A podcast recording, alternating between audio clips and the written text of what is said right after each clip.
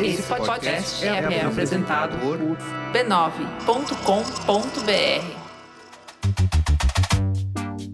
Olá, eu sou o Bruno Natal. Hoje é dia 4 de agosto e no resumido número 124, conversas com fantasmas através de inteligência artificial. A ascensão e choque dos avatares digitais. Currículos, Olimpíadas, TikTok para tudo. Saturação das assinaturas, crescimento tecnológico exponencial e muito mais. Vamos nessa, resumido. Resumido.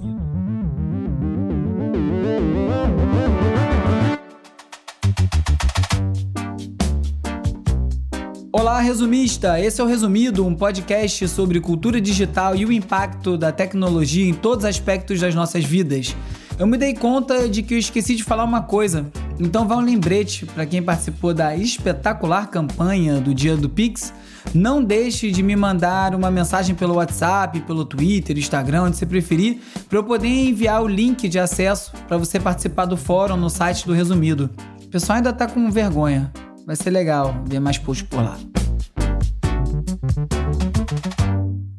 Há 10 dias, um apagão no sistema tirou a plataforma acadêmica Lattes do ar e até agora o CNPq, que é o Conselho Nacional de Desenvolvimento Científico e Tecnológico, não conseguiu restabelecer o acesso.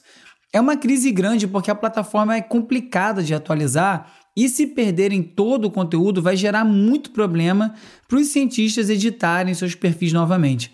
Se você não faz ideia do que seja o Lattes, a Leila Germano, do podcast Hoje Tem, explicou bem no Twitter. Abre aspas. Lattes é um sistema onde ficam os trabalhos e currículos das pessoas que não se garantem no TikTok e precisam se meter com pesquisa, ciência, tecnologia, desenvolvimento da sociedade e curas de doenças. É como se deletassem o nosso feed. Fecha aspas. Seria muito bom se não fosse piada, porque realmente mandar bem nas redes sociais está virando um pré-requisito para o sucesso profissional, até em áreas que não tem nada a ver com redes sociais. O TikTok testou uma ferramenta chamada TikTok Resumes, ou currículos TikTok, para as empresas utilizarem no recrutamento de candidatos para empregos. Você não ouviu errado, não. Para aplicar para o emprego, a pessoa teria que enviar um vídeo pelo TikTok. É difícil pensar uma ideia mais desigual. Primeiro, porque além de talento e conhecimento de vídeo, produzir um TikTok com qualidade decente exige no mínimo um telefone com uma boa câmera, que ainda são bem caros para a maior parte da população, acesso à internet, que é outro abismo social, e preferencialmente um cenário bacana. Além, claro, de questões relacionadas a racismo estrutural que privilegiariam pessoas dentro dos padrões de beleza dominantes. Mesmo que muitas dessas questões principalmente o racismo estrutural, já sejam problemáticas nos métodos de seleção que a gente tem atualmente, até porque já é praxe um recrutador conferir as redes sociais do candidato, mas algo como esse TikTok Resumes amplifica ainda mais o problema. Hoje em dia, a rede social é levado tão a sério que um ególatra como Elon Musk tem um time de 20 pessoas na Tesla dedicado a responder e tentar com que essas pessoas deletem os posts negativos relacionados ao Musk ou à Tesla, de acordo com um ex-funcionário num depoimento para Insider. E o TikTok segue no holofote, já é considerado aplicativo das Olimpíadas de Tóquio, que segue sendo inexplicavelmente chamada de 2020, apesar da gente estar em 2021, embora não pareça, o que vai gerar alguma confusão para os pesquisadores lá na frente. Não seria, inclusive, mais simbólico e respeitoso com as vítimas da pandemia ter chamado de Tóquio 2021 para marcar o que aconteceu? Quero devaguei aqui. Voltando ao assunto TikTok. O Washington Post fez uma reportagem falando como boa parte da audiência está acompanhando os jogos a partir das publicações dos atletas e não da TV. O público está mais interessado nos bastidores do que na competição em si. E o BuzzFeed também falou sobre isso, focando em como os atletas, assim, como todos nós, também ficam presos nesse loop infinito, atualizando e lendo redes sociais, mesmo enquanto eles estão em competição. E numa entrevista com a estrela do basquete dos Estados Unidos, o Kevin Durant, saiu uma lição sobre como lidar com essa presença online e principalmente com os haters. Para o Durant, os haters não estão realmente escrevendo para ele para os haters, o Kevin Durant é apenas uma abstração, é um cara na TV, uma invenção da sua imaginação. Por isso, Para o Kevin Durant, o ódio é só uma outra forma de paixão. É um sinal que você está realmente vivo. E ele segue, abre aspas. As pessoas são naturalmente emocionais quando falam com alguém que sentem estar em um pedestal mais alto. O que eu estou tentando dizer é que no fim das contas somos todos iguais. Uma vez que eu consigo fazer eles entenderem essa realidade, eles percebem que o que estavam fazendo era infantil. Fecha aspas. Lidar com essa panela de pressão que são as redes sociais não é moleza. O Wall Street Journal fez uma matéria sobre a mais millennial de todas as profissões, que é o gerente de mídias sociais, que já completa aí 15 anos. Eu adoro o nome também analista de mídias sociais, que eu sempre penso num, num psicólogo atendendo online. E até hoje ninguém entendeu muito bem o que, que isso significa, principalmente porque de dois em dois anos muda tudo. Mudam as redes, as regras, às vezes até em menos tempo. E o que era um emprego oferecido para um estagiário, aí a piada recorrente, né, de quando dá um erro, foi o estagiário que postou, hoje em dia já é parte central da operação de qualquer empresa. Já tem até mestrado para se especializar nessa profissão, algo que seria, obviamente, motivo de risos lá em 2005. A newsletter Garbage Day trouxe uma observação bem relevante, que passado tanto tempo, fica claro do que a gente precisa mesmo cada vez mais é de uma especialização em moderação de comunidades, que é um problema real causado justamente pelo sucesso das redes sociais.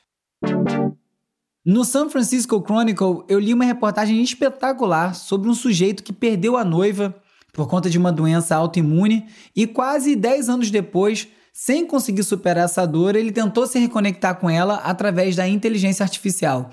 Esse sujeito, chamado Joshua, foi parar por acaso num site chamado Project December, que foi criado por um desenvolvedor para testar as capacidades da versão beta da GPT-3, que é a super inteligência artificial que é capaz de gerar automaticamente e em tempo real textos capazes de serem percebidos como escrito por humanos.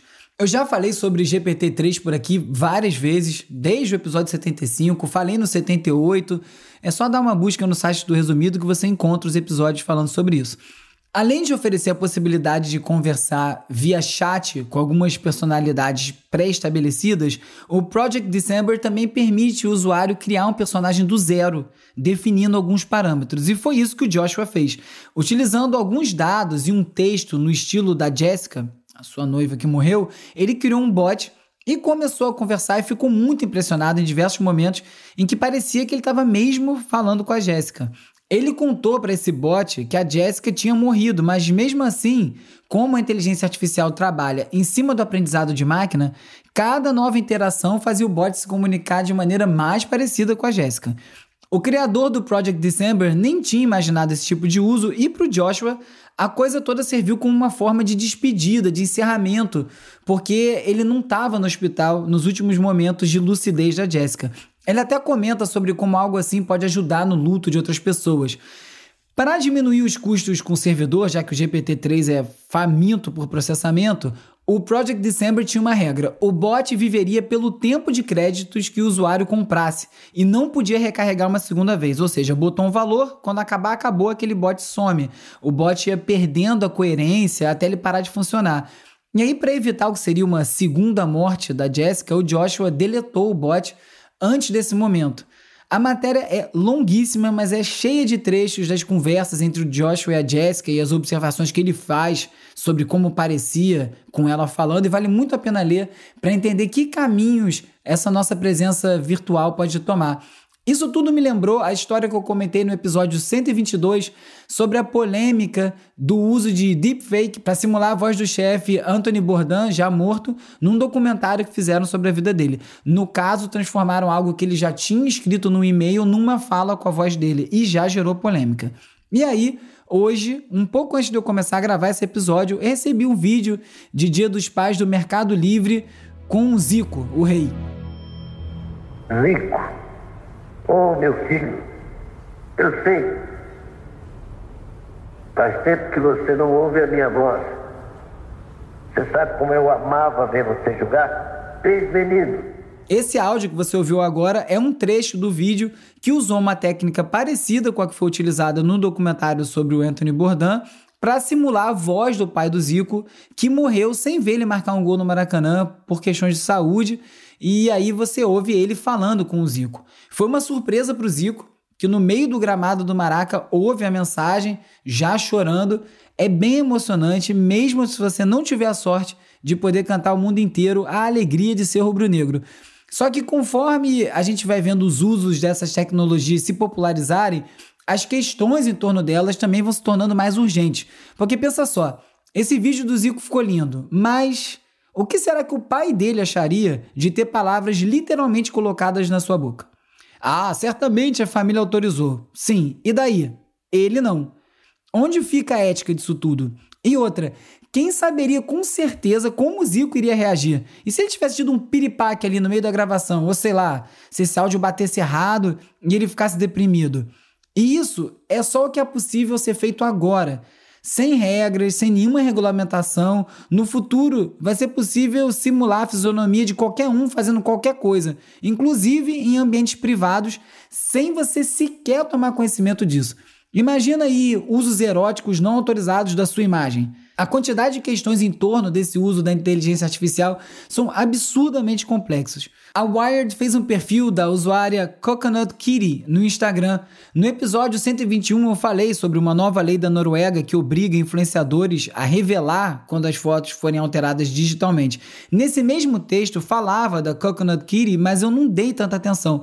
É um perfil de uma mulher de 23 anos que altera as fotos digitalmente para parecer uma adolescente, sempre posando de maneira sexy, incluindo também conteúdo erótico no perfil no OnlyFans, onde ela arrecada, ouve só, 600 mil reais por mês em assinaturas.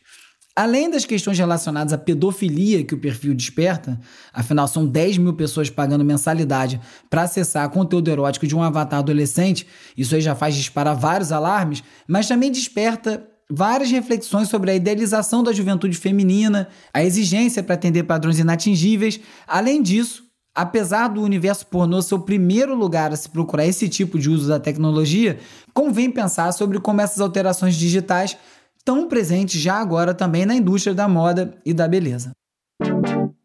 Agora eu vou falar sobre as movimentações no mundo das Big Tech e as transformações que são causadas pelos gigantes tecnológicos. Para começar, uma grande notícia: as mensagens e grupos arquivados do WhatsApp agora permanecerão arquivados. Finalmente, a gente tem algum controle sobre quais mensagens roubam nossa atenção, mantendo essas distrações, os grupos, as discussões numa segunda página para conferir quando der. A gente ainda precisa de muito mais funcionalidades assim, mas já é um ótimo começo. O Facebook fechou uma parceria com a ONG Midan para colaborar no treinamento de parceiros de checagem de fatos a identificar notícias falsas sobre vacinas e saúde em geral. No campo do cinema, o Facebook vai realizar o primeiro lançamento com ingresso pago de um filme na plataforma. Só para não perder a viagem, o escolhido é um documentário que questiona a função e a necessidade do museu em homenagem às vítimas dos atentados de 11 de setembro de 2001. Porque, né? Por que não experimentar logo com um tema político e bastante sensível para os americanos? Que ideia. Eu sempre falo por aqui da inevitável saturação do modelo de assinaturas de serviços, uma vez que cada núcleo, cada produtora de conteúdo vai lançar sua própria plataforma e vai ser impossível assinar tudo. O episódio número 10 do Resumido, lá em abril de 2019, perguntava justamente quanto custa a internet, numa tentativa que eu fiz de calcular quanto custaria para assinar tudo que eu preciso para fazer esse podcast. Pois bem, na mesma semana, Spotify e YouTube estão rodando testes com preços mais baixos e menos funcionalidades das suas versões premium, num sinal de que essa saturação já é real. E outra prova disso é que a atriz Scarlett Johansson está processando a Disney por conta do lançamento de Viúva Negra simultaneamente no streaming e nos cinemas. É que a Scarlett tinha por contrato direito a uma participação na bilheteria dos cinemas, que acabou sendo canibalizada pelo streaming. A Disney alega que por conta da pandemia não teve alternativa, mas a Scarlett acha que a estratégia foi deliberada para a Disney faturar sozinha e decidiu processar, indo atrás de seus direitos. É um sinal de uma mudança de paradigma mais uma mudança acelerada pela pandemia e que deve gerar repercussões na indústria do entretenimento toda. E de app do momento em fevereiro para uma estagnação em julho, dias após encerrar o formato de acesso apenas por convite, o Clubhouse viu apenas 500 mil downloads do aplicativo. É um número gigantesco, mas é muito pouco perto da anunciada lista de espera de 10 milhões de usuários. Será que passou a onda do Clubhouse? Eu nunca mais entrei. Enquanto o Spotify oferece a possibilidade de receber notificações quando seus artistas favoritos lançarem algo, o que ajuda de uma maneira muito mínima a controlar a experiência, eles também anunciaram um crescimento de 672% nas receitas de publicidade em podcasts. Sabe quanto disso é repassado para os criadores? Nada, zero, rosca. E isso quando eles não atrapalham, porque eu já estou empilhando relatos de ouvintes que dizem que nem seguindo, favoritando, ouvindo todos os resumidos, são alertados quando sai um novo episódio. Ou vem aí o resumido nos seus destaques. Eu estou começando a achar que é proposital. Se acontece com você também? Se você acha que a Amazon já sabe muito sobre a sua vida através das suas compras ou de ouvir sua voz através da Alexa, que tal entregar as chaves da sua casa? É isso que está acontecendo no, nos Estados Unidos. Como por lá, essa mordomia normalizada aqui no Brasil de porteiro é coisa de prédio de milionário, milhares de entregadores da empresa têm as chaves da portaria de prédios para poder fazer as entregas e evitar roubos. Já pensou uma coisa dessa por aqui? E numa atualização sobre os ataques de ransomware, segundo a Bloomberg, várias vítimas do grupo de hackers Revel Revel, Revel, acho que é Revel. Várias vítimas do grupo de hackers Revel continuam sem acesso aos seus sistemas mesmo depois de pagar os milhões de dólares em resgate. Isso aí porque os hackers simplesmente sumiram e pararam de responder as mensagens. Que tal? Como sempre, não deu para encaixar todos os links legais nesse roteiro e eu coloco alguns deles lá na leitura extra no site do Resumido, www.resumido.cc, junto com todos os outros links comentados em cada episódio. Na newsletter Not Boring, Compound Crazy. Tudo está se movendo tão rápido lá fora. E se estiver apenas começando? O texto faz uma análise sobre o crescimento tecnológico exponencial, onde cada nova tecnologia serve de suporte e facilita a criação de novas tecnologias ainda mais evoluídas, de forma que cada vez mais tecnologias vão gerar mais e mais tecnologias de uma maneira que a gente não consegue nem calcular onde isso vai chegar. Vem muita mudança por aí e o mais bizarro é que a gente consegue nem imaginar o que vai acontecer. No New York Times, você é anônimo, reconsiderando pseudônimos anonimato e o que significa ser você mesmo online. Na MIT Tech Review, ela arriscou tudo para expor o Facebook. Agora ela está contando sua história.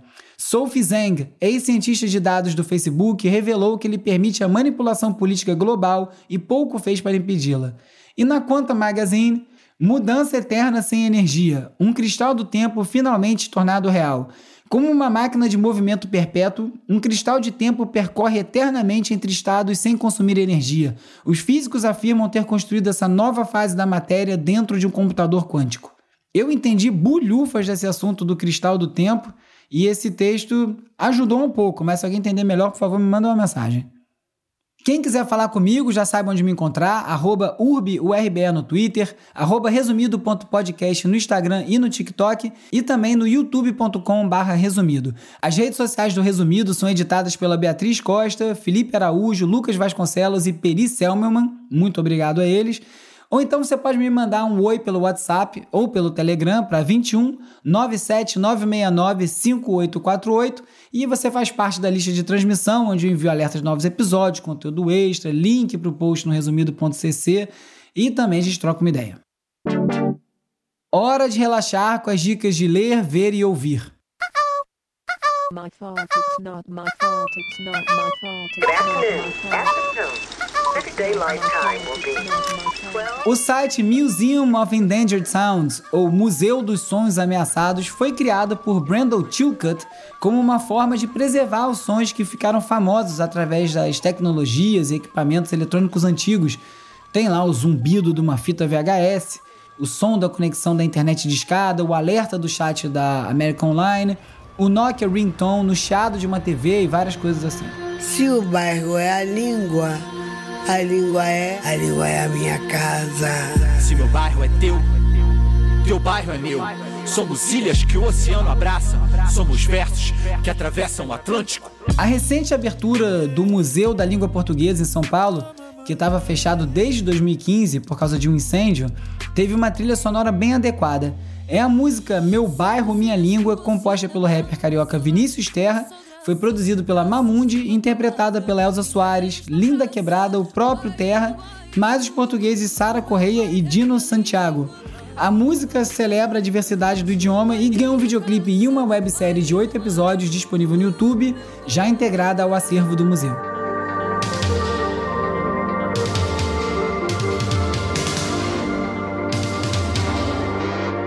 A MTV tá completando 40 anos e olha, nem parece, porque tá com um corpinho de 90. Hoje nem parece que essa emissora teve um impacto tão grande na cultura pop. A MTV era sinônimo de videoclipe quando eles tomaram o lugar das rádios no gosto popular. Michael Jackson, Madonna, Duran Duran, Culture Club, Delight, a lista interminável de clipes clássicos e durante um tempo a MTV brasileira, que inicialmente passava na TV aberta, foi realmente muito influente também. Catapultou o Chico Sainz, Raimundos, Rapa, mas com o tempo essa potência foi se perdendo e os vídeos de música foram parar no YouTube e a MTV passou a se dedicar a reality show. Eu trabalhei na sucursal de jornalismo da MTV aqui no Rio em 2002, realizando o sonho de produzir matérias para o MTV no ar, que era um programa que eu adorava. E para você dizer que eu nunca te divirto, passa lá no resumido.cc para conferir uma das minhas raríssimas incursões na telinha apresentando uma matéria lá em 2002.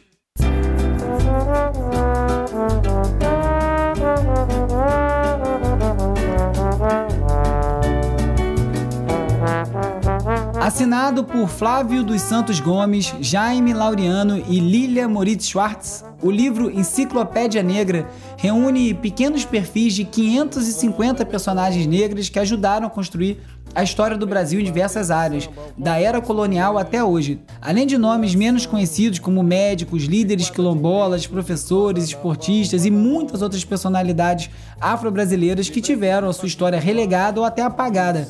É uma obra de peso e peso mesmo, já que são quase 700 páginas, e um trabalho de reparação histórica, como disse a revista 451. Samba de pé no chão. No Império Serrano, a escola da. Nesse episódio, você ficou sabendo que inteligências artificiais estão sendo usadas para simular conversas com mortos, que o TikTok já não é mais um app de dancinhas e domina as Olimpíadas e até a busca por emprego, e que a tendência de avatares digitais nas redes sociais chegou para ficar.